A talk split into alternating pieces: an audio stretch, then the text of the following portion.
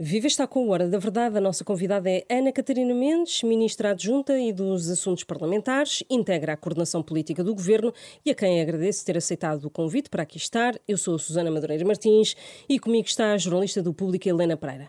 Bem-vinda. A sondagem da RTP e do Público desta semana diz que aumentou a preocupação dos cidadãos com a corrupção e aponta a governação como o maior problema do país nesta altura.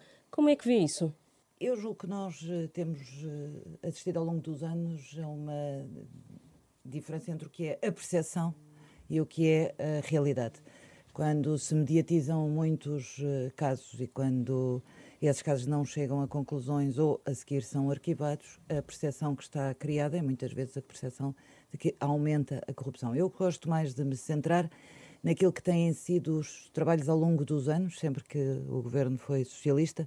Eu recordo sempre Almeida Santos como tendo sido o grande responsável por haver autonomia do Ministério Público, António Costa enquanto Ministro da Justiça, nas várias uh, dimensões que fez de reforço uh, dos, uh, dos do, do, combate à corrupção e também aquilo que já nestes governos, nestes sete anos, foi sendo feito. Recordo que na anterior legislatura já no final da anterior legislatura, em novembro de 2021, foi, uh, foi aprovado o pacote legislativo anticorrupção no Parlamento e uh, neste, já neste orçamento para 2023 foram reforçados os meios, uh, quer da Polícia Judiciária com mais inspectores, quer aquilo que são os instrumentos todos para um combate efetivo à corrupção.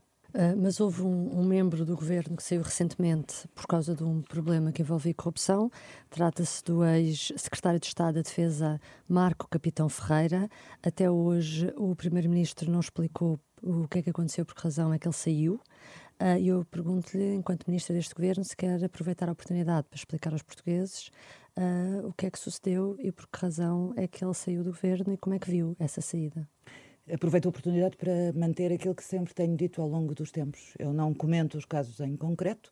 Esse caso em concreto do, Mas eu não do estou a que fale sobre o caso da Justiça, Estado, que nós nem sabemos o secretário ao pormenor o que, é que é. Capitão uh, Ferreira, perante aquilo que, que foi tornado uh, público, decidiu uh, assumir a sua responsabilidade política e demitir-se eh, do governo. Eu não tenho mais nada a acrescentar sobre isso. Foi um alívio para o governo que se tivesse demitido? Eu, eu não gosto de ver as coisas assim. Eu acho que perante aquilo que estava em causa, assumiu a pessoa em causa, Marco Capitão Ferreira, assumiu a sua responsabilidade e a sua responsabilidade foi demitir-se. A, a, a, saída de Capitão Ferreira uh, surge na, por causa de uma acusação de uh, corrupção. Isto não é grave, sendo um membro do governo? Não vou comentar aquilo que são casos que eu conheço pelas notícias, que tiveram a sua consequência política, e é só nessa dimensão que eu julgo que devo uh, tratar o assunto, na dimensão política de quem se demitiu, assumindo a responsabilidade perante o que estava em causa. Mas é algo que causa desconforto, nitidamente, ao governo. Seja, é... A reação do Primeiro-Ministro também foi um pouco espelho disso. Não, não foi. Não, não foi. Eu, eu acho que nós temos que eh, colocar as coisas onde elas devem ser colocadas. Marco Capitão Ferreira teve, foi, uh, teve uma, uma busca em casa, foi dito pelos jornais do que se sabe que uh, estaria a ser alvo de uma investigação sobre corrupção e decidiu, em nome daquilo que deve ser a responsabilidade do governo, a integridade do governo, sair e, e politicamente já não há mais nada para decidir sobre este assunto aqui. O que há para tratar agora é ao nível da justiça e é aí que deve ser tratado. Uh, portanto, aquilo que eu acho que é abusivo do meu ponto de vista é achar que o governo, ao longo destes oito anos, e em particular no último, e também no último ano e meio, nada tem feito no combate à corrupção. Eu isso confesso que tenho muita dificuldade das duas. Uma, nós não queremos avaliar aquilo que tem sido feito, desde logo o pacote, da, da, da o, pacote anticorrupção, um mecanismo nacional anticorrupção que foi criado em 2022, os reforços que foram dados uh, à Polícia Judiciária, desde logo só uh, já nesta legislatura foram admitidos 417 inspectores e prevê-se que até ao final da legislatura haja mais 1.100 inspectores na Polícia Judiciária, dotar uh, as instituições da Justiça dos meios para que possam fazer as suas investigações e julgo que um Estado de Direito que preze a separação de poderes, que preze as instituições, deve assumir a cada momento as suas responsabilidades. Quando elas são políticas, são responsabilidades políticas. Quando são as investigações de justiça, a justiça deve fazer as, as suas, uh, o seu trabalho. O que lhe ia perguntar é se eh, considera normal que um secretário de Estado, um membro do governo, saia destas condições do governo e durante duas semanas, vai fazer agora duas semanas, uh, não tenha havido uma explicação por parte de ninguém do governo sobre uma saída de uma pessoa envolvida neste tipo de questões. Isso é normal, esse silêncio? O sinal que foi dado foi a responsabilidade política de quem, perante o que dizem os factos e o que, que é uh, público e que é do conhecimento público, foi assumir uma responsabilidade política. Essa responsabilidade política está assumida. Eu não posso uh, pronunciar-me sobre mais o que está, uh, que é do desconhecimento de, de qualquer cidadão. António Costa mandou calar ontem uma jornalista, na terça-feira, numa conferência de imprensa. Deu um bom exemplo, uh, uh, o António Costa, primeiro-ministro, uh, não respondendo a uma pergunta ou nem querendo ouvir a pergunta da jornalista. O doutor António Costa terá feito a sua, a sua avaliação? Aqui há pouco tempo, nessa cadeira, entrevistámos a Dalberto Campo Fernandes e que dizia que uh, este governo de maioria absoluta age com demasiada confiança do, assim, do é assim porque assim é que eu quero. O ex-deputado do PS, Ascenso Simões, falava há pouco tempo também uh, do abano no PS. O PS está a sucumbir e o governo aos vícios da maioria absoluta? Eu fico espantada com essa pergunta por uma razão. Uh, ao final de um ano e meio, é, é bom nós tentarmos perceber, se calhar, de onde é que nós partimos. Nós partimos de janeiro de 2022, depois de uma crise política que nós não provocamos, uh, a dizer aos portugueses ao que vinhamos, ou seja, aquele orçamento de Estado que tinha sido chumbado era aquele orçamento de Estado que nós íamos voltar a apresentar. Os portugueses confiaram uh, no Partido Socialista para ter uma maioria absoluta e, e, e António Costa prometeu aquilo que tem estado a cumprir, que é respeitar escrupulosamente o mandato que lhes foi dado, que lhe foi dado uh, por, uh, pelos portugueses. O escolher uma maioria absoluta depende muito do exercício dessa maioria absoluta. Eu não vejo no exercício desta maioria absoluta nenhum, uh, nenhum momento em que se possa dizer que nós nos divorciamos uh, das pessoas, que nós não ouvimos as pessoas, que nós não ouvimos os vários setores da, da sociedade. E dou dois exemplos muito simples uh, sobre isso. Em primeiro lugar, o acordo de rendimentos que foi alcançado em sede de concertação social para fazer face àquilo que é a dificuldade da vida das pessoas. De, depois de eh, estarmos há 500 dias com uma guerra que determinou um aumento de custo de vida fruto da inflação. E do acordo que foi alcançado com a Associação Nacional de Municípios, cujo último, uh, último acordo foi, aliás, a recuperação de 451 escolas uh, nos próximos tempos.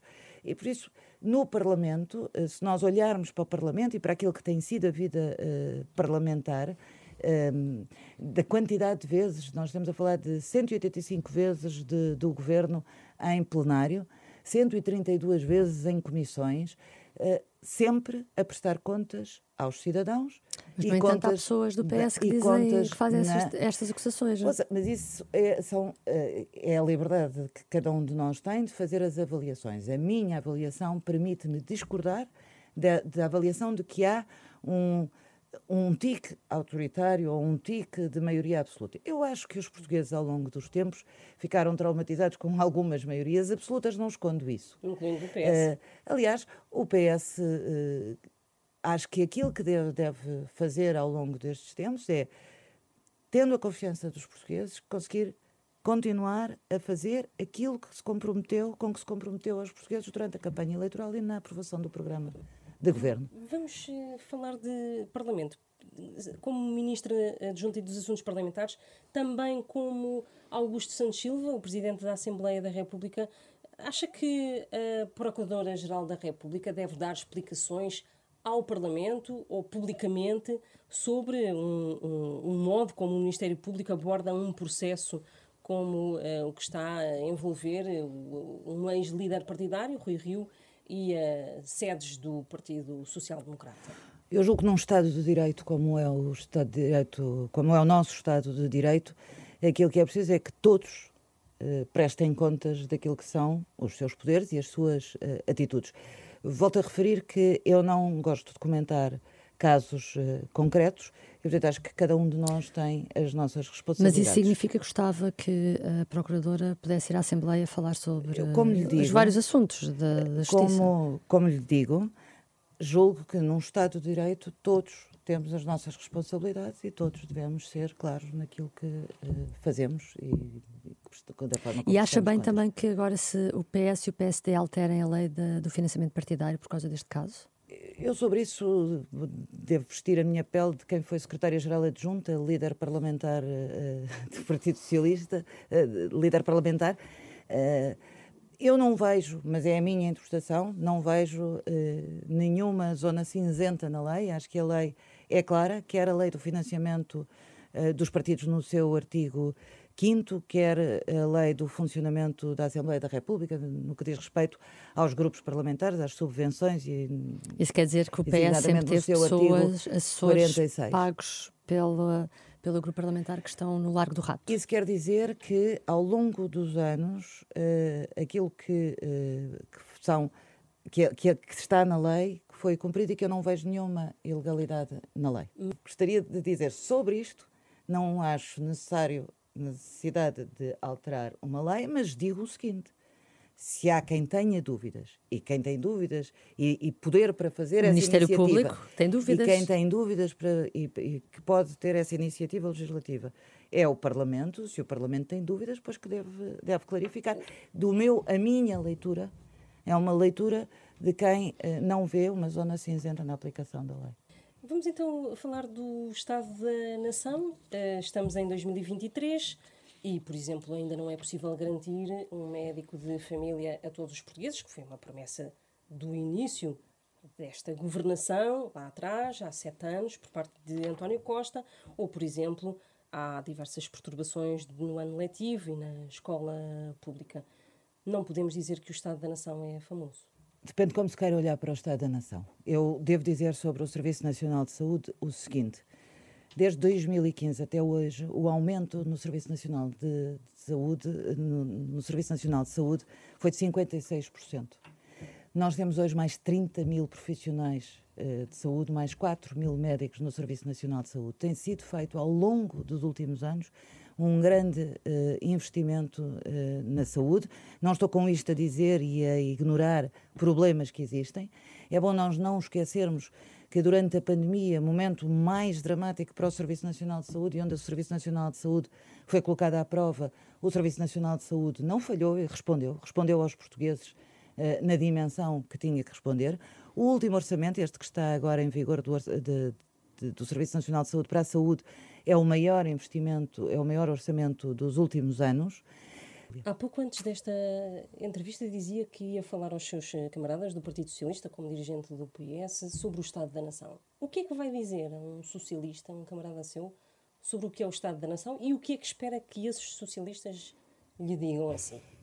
Eu julgo que eh, aquilo que, que, que é possível nós analisarmos no último ano, num ano que foi difícil, num ano onde as respostas não podem ser, não são simples para, para, para, para coisas complexas, num ano em que, eh, de facto, tivemos que tomar um conjunto de medidas para garantir que as pessoas, para mitigar os efeitos do, dos aumentos do, do custo de vida, eu diria hoje que é possível olhar para os dados económicos com, objetivo, uh, com, com objetividade e dizer uh, ao contrário do que, do que a oposição sempre vaticinou, a verdade é que nós vamos chegar ao final de 2023 com um aumento, com um crescimento económico de 2,7%.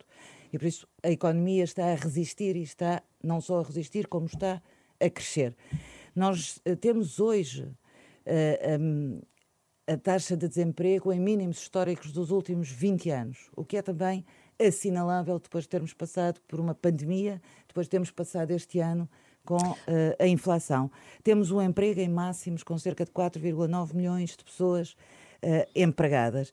Quer dizer, nós temos hoje os salários que, uh, para além do salário mínimo que foi aumentando ao longo destes anos e que aumentou 50%, temos uma, um aumento do salário médio desde 2015 na, na ordem dos 26%.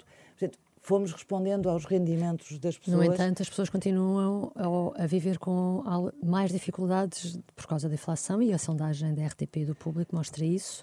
Uh, os dados que citou são, são, uh, são verdadeiros, mas isso não iluda outra questão, que é as dificuldades que as pessoas têm para pagar estou... a, a, a, habitação e os bens alimentares. Helena, é verdade, eu não estou a negar, lado... eu não estou a negar os problemas.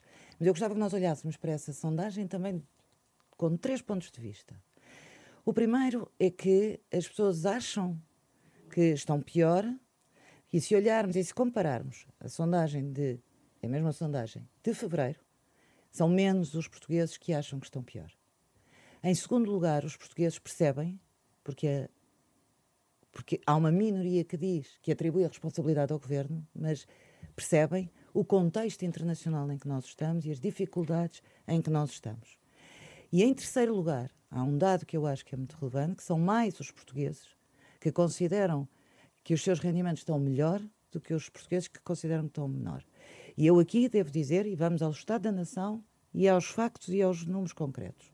Estaríamos todos muito pior se tivéssemos cortado os salários, se tivéssemos uh, estagnado a nossa economia. E daquilo que nós estamos a falar hoje é que aumentámos os salários. Eu volto a dizer, aumentámos, fizemos um aumento intercalar dos nossos funcionários públicos. Aumentámos as, eh, as pensões, não só ao longo destes anos, como fizemos o aumento extraordinário em outubro de 2022, voltámos a aumentar em janeiro, voltámos a aumentar. Mas a verdade é que esse aumento de salários esse... foi eh, consumido pela inflação também, não é? Aquilo que eu estou a dizer é aumentámos as prestações sociais ao nível da inflação, por exemplo. Aumentámos as pensões ao nível da inflação. Nós fizemos aquilo que era possível fazer com os recursos que o Estado tem, pondo os recursos na redistribuição daquilo que é a nossa riqueza. Quando eu falei há instantes no apoio à renda, no apoio a, a, aos, a, aos bens energéticos, no IVA, no IVA zero, que toda a gente, que muita gente achou que o IVA zero não ia ter efeitos nenhums e eles estão aí, há efeitos de facto na redução dos preços uh, uh, dos bens alimentares e por isso eu uh, diria que nós uh, não só respondemos, como não nos desviamos daquilo que são as transformações que têm que ser feitas na sociedade portuguesa, Sobre o IVA desde zero, logo a aplicação é, o IVA do PRR. acaba em outubro. O Governo vai prolongá-lo pelo menos até o final do ano? Como nós sempre dissemos, nós sempre tomamos as, as medidas e sempre dissemos que avaliaríamos a cada momento, em função de cada circunstância, aquilo que devíamos fazer. Nós, neste momento, estamos a falar de uma inflação que está nos 3,4%, coisa que, quando foi determinado o IVA, não estava, como sabe. E por isso, eh, a boa governação faz também com uma boa avaliação. Ainda não há nenhuma decisão sobre isso. Com, é uma, isso? com uma boa avaliação sobre aquilo que é o momento em que uh, as coisas devem ser revistas. Hum. Uh, admite que o governo cometeu erros neste início de legislatura, que consegue identificar um erro em concreto perante as oposições que criticam tanto o governo? Consegue. Eu, eu julgo que. Dizer, eu sou muito realista. Se olhasse para trás. Há, há episódios que eu julgo que eram evitáveis e que Quais? podiam ter sido. Há episódios que todos nós sabemos, não vamos aqui estar a escalpelizar. Eu não vou, não vou fazer Gostava o de mesmo, saber quais é que eu não destacava. Vou fazer o mesmo que a oposição faz, porque das duas uma, eu quero falar dos Estados da Nação ou eu quero falar de episódios que infelizmente ocorreram, tiveram as suas consequências políticas e, uh, e temos que fazer e, e temos que continuar o caminho. Agora, é evidente que lamento que eles tenham acontecido, mas isso não, me, não nos pode desviar, e sobretudo não pode desviar o debate político uh, daquilo que são os problemas das pessoas e as soluções que temos para as pessoas. E desse ponto de vista, do Estado da Nação, eu acho que apesar de um ano difícil também com esses casos, é um ano em que nós podemos dizer aos portugueses Sim, estivemos aqui, continuaremos a estar para continuar a resolver os problemas das pessoas. Gostava de ouvi-la agora sobre a, Jornada Mundial da Juventude, eh, até porque eh, o Bloco de Esquerda uh, acaba de denunciar uma situação de despejos de pessoas em situação uh, vulnerável e também de alguns estudantes, de uh, casas ou quartos alugados, inclusive é pela Santa Casa da Misericórdia de Lisboa. Estamos a falar de Lisboa. O que eu lhe pergunto é se, a propósito da jornada, por causa da Jornada Mundial da, da Juventude, Uh, o que eu lhe perguntava é se tem conhecimento desta, desta situação e se o, o seu uh, uh, Ministério e a sua tutela, que tutela a jornada, se, tem, se chegou a algum tipo de denúncias neste sentido. Eu sempre que vejo essas notícias tento perceber se tenho as denúncias e tenho muita atenção àquilo que chega ao gabinete, não tenho nenhuma denúncia. Isso foi feito no âmbito da Assembleia Municipal de Lisboa, foram pedidas, pedidos esclarecimentos a Lisboa. Isso não tem a ver, quer dizer, nós podemos construir casos.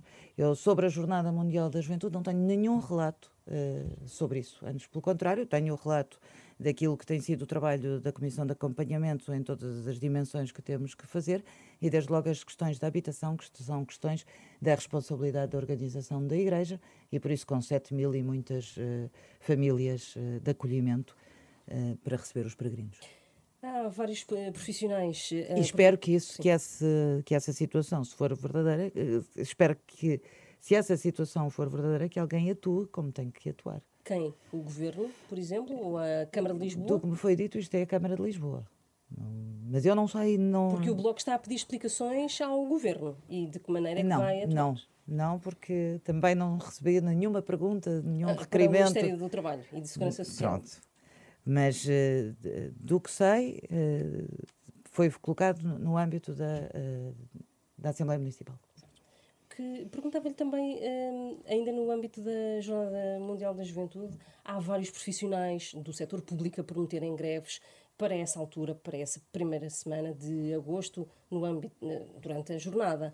O governo, em último recurso, uh, pondera avançar não só para serviços mínimos mas também para a requisição civil? É uma coisa que pode estar em cima da mesa para que nada falhe? Eu, o que lhe posso dizer é que estamos a fazer tudo para que nada uh, falhe. As, as, greves estão anunciadas, é um direito que temos que respeitar e devemos uh, respeitar. Eu penso que até lá muitas das questões que estão em cima da mesa vão de ser ultrapassadas e, portanto, eu sou, espero estar otimista para que tudo corra bem.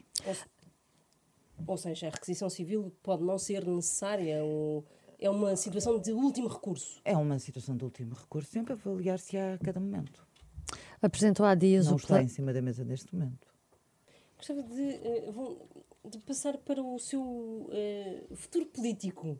Político porque se tem falado muito no seu nome para uma eventual candidatura uh, como cabeça de lista às eleições europeias. Gostava de saber qual é que é a abertura que tem em relação a isso, se isso é verdade, se é especulação, o que é que.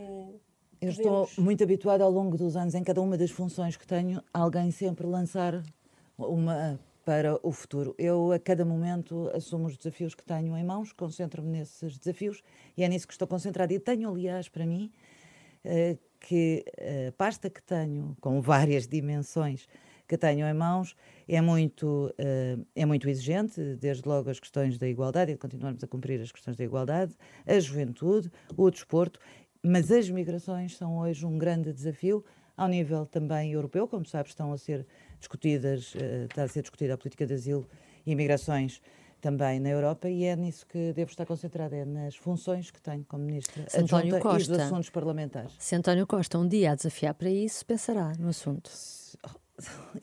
lá está. Eu devo dizer que eu preferia que me perguntasse se eu estou a fazer o que estou a fazer e se estou uh, contente a fazer. Estou concentradíssima e empenhada em dar resposta nas dimensões que o país tem, nas preocupações, na equipa governo e naquilo que são as áreas em particular. A verdade é que depois isso é lido como um, um, que não vai, que não, que não tira essa carta de, de, cima da mesa e que não é um não uh, oh, Susana, não é? O que eu lhe posso dizer é que essa questão não está em cima da mesa no dia 2. O que está em cima da mesa no dia 2 é que eu exerça as funções para as quais António Costa me convidou há um ano e meio e que eu faça o trabalho que tenho uh, para fazer. É nisso que estou concentrada ao dia 2. Se tudo correr normalmente nesta legislatura, ou seja, se não houver eleições uh, antecipadas, intercalares, António Costa pode voltar a ser o nome do Partido Socialista uh, para as legislativas de 2026 ou já será isso para outro líder do Partido Socialista? António Costa será o que quiser enquanto uh, quiser e enquanto for líder do Partido Socialista. Então podemos pensar no António Costa, se não for para um cargo em Bruxelas, como tanto se fala, poderá ser ele ainda. Uh, Bom, como tanto se fala, a... mas que António Costa já explicou. É, é que há uma coisa que eu acho que é muito importante nós todos percebermos. Os portugueses confiaram numa legislatura que seja estável e previsível para as suas vidas. E por isso confiaram em António Costa para Primeiro-Ministro e num programa eleitoral, que é hoje o programa de governo, para cumprir e para resolver os seus problemas. E por isso António Costa já disse que está aqui para cumprir o mandato. Ele disse este que não é... quererá pôr em causa a estabilidade, é um bocadinho diferente. E eu julgo avaliação... que devemos olhar eh, para o Estado da nação também nessa perspectiva, na perspectiva de uma estabilidade a quatro anos, numa estabilidade de um conjunto de objetivos que definimos, de chegarmos ao final desta legislatura com uma política de habitação mais robusta, chegarmos ao final desta legislatura com o PRR executado e que vai transformar o país, chegarmos ao final desta legislatura com um Serviço Nacional de Saúde que, que continua a responder com as qualificações dos portugueses melhoradas, Mas, com nesse os sentido, salários ter melhorados. estabilidade não é igual a ter António Costa à frente do governo. Ter estabilidade significa este mandato é para ir até ao fim. Foi nisso que os portugueses confiaram. Mas com António Costa, não é? Como primeiro-ministro. Foi, foi quem foi eleito. O regresso de Pedro Nuno Santos ao Parlamento é fator de instabilidade para o governo do Partido Socialista? Ou é mais um grão na engrenagem, mais um, um caso? Mais... O Pedro Nuno Santos é um quadro do, do Partido Socialista, teve um, um desempenho eh, no governo eh, bastante bom, quer nos assuntos parlamentares, quer depois nas infraestruturas. Fará o seu, o seu lugar de, eh, de deputado, como não podia deixar de ser, com a responsabilidade que tem. Eh, ainda queria fazer, colocar-lhe uma, uma pergunta ainda sobre o governo, porque muitos camaradas seus, inclusive o presidente do Partido Socialista, fala ou pede uma remodelação, um refrescamento deste elenco do, do governo. Também acha que uh, a prazo isso podia acontecer, uh, uma afinação aqui ou ali? O que não está em cima da mesa, o que, o que era verdadeiramente importante é que a oposição, mais do que todos os dias pedir a demissão de um membro do governo, é que uh, olhe para o país e diga quais são as soluções que tem para, uh, para responder às dificuldades dos portugueses. Desse ponto de vista, o debate tem sido frágil uh, no Parlamento.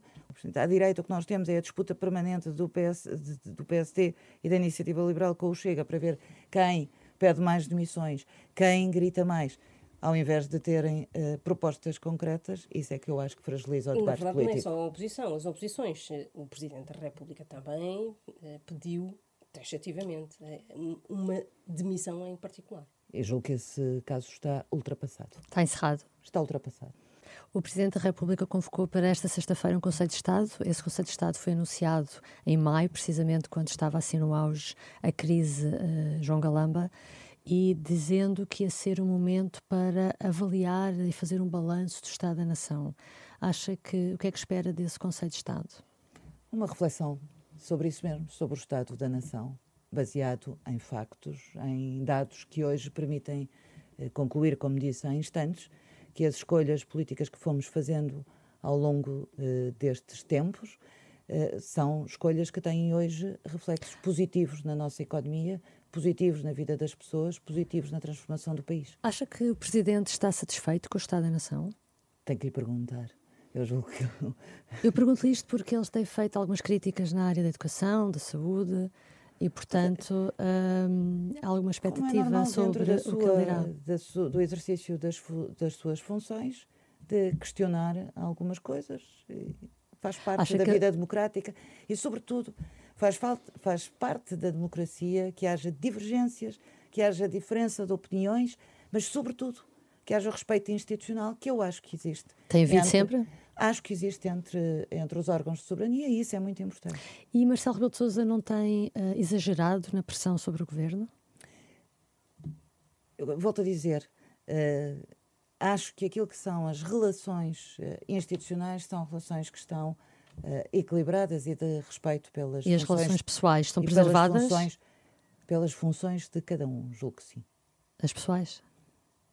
Terá que perguntar a quem quer perguntar, não, não comigo. Não, é. acredita, portanto, que o Conselho de Estado eh, de sexta-feira sirva de alguma maneira para um ajuste de contas por parte do Presidente da República? Nem, nem devia olhar para isso. O Conselho de Estado é um órgão de consulta, de, de discussão com o Presidente da República. Mas a forma como o Presidente é anunciou este Conselho de Estado é, é foi diferente de qualquer estar, outra eh, reunião do Conselho de Estado. É nisso que devemos Ele estar outra eh, carga. concentrados. Eu olho para isso com imensa uh, naturalidade, com o exercício das funções uh, de cada um e com um Conselho de Estado que avaliará, avaliará um, o Estado da Nação. Devo, aliás, dizer que uma das tónicas que tem sido sempre falada também pelo Sr. Presidente da República tem a ver com o combate à pobreza.